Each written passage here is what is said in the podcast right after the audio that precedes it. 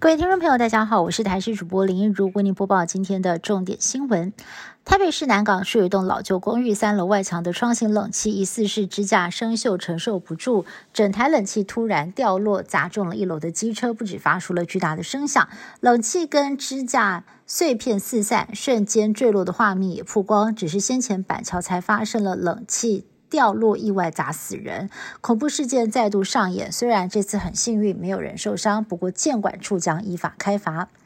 国宝集团总裁朱国荣上个月弃保四亿潜逃之后，在超跑达人周哲南的协助之下，传出持假护照，已经辗转的逃往南太平洋岛国万纳度。而万纳度推出了黄金护照，个人只要花十三万美金，大约是四百万台币，就能够轻松的取得护照跟国籍。朱国荣疑似是看准了这一点，选择藏身万纳度。今年的国庆烟火在台中举办，表定八点钟要开始释放，但是却提早了二十分钟开始。民众还没有就定位，措手不及。有人准时八点开电视，看到了烟花尾，骂声不断。主办单位表示，因为总统跟市长等人致辞讲太短，才会按照流程提早开始。另外，预定的无人机表演因为被其他闯入的无人机干扰，为了安全考量，就直接取消。散场的交通更是大瘫痪，一百公尺塞了足足半个小时，也让民众抱怨是史上最糟。英国伦敦郊区的卢顿国际机场十号晚上，停车场有一辆车突然起火，火势迅速延烧，造成了整栋停车场的高楼层陷入火海。机场紧急取消所有的起降航班，数百名旅客滞留，估计有一千五百辆车受到了不同程度的波及。以色列遭到了哈马斯袭击，南部村庄有一座村庄是大约有两百人死亡。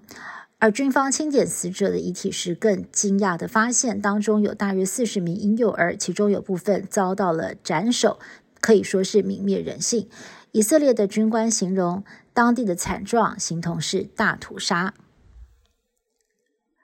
以色列跟巴勒斯坦的战火持续延烧，哈马斯跟以色列国防军天天互轰，躲空袭成了民众生活的日常。以色列十号更在加萨走廊发动了七十五年来最密集的空袭，有加萨当地的记者一天之内逃难三次，让他觉得心好累。最近在台湾有不少的感冒，或者是感染流感病毒，或者是新冠病毒。疾管署预估十月中旬之后，新冠疫情会缓步上升，到了十二月底可能会达到高峰，到时候每日的确诊数恐怕会有二点二万到二点四万例。另外，上周流感也出现了一名特殊个案，四个月大的男婴流感确诊之后一度住进了加护病房，而他也是本季流感年纪最小的重症个案。以上新闻是台新闻部制作，感谢你的收听。更多新闻内容，请持续锁定台视各界新闻以及台视新闻 YouTube 频道。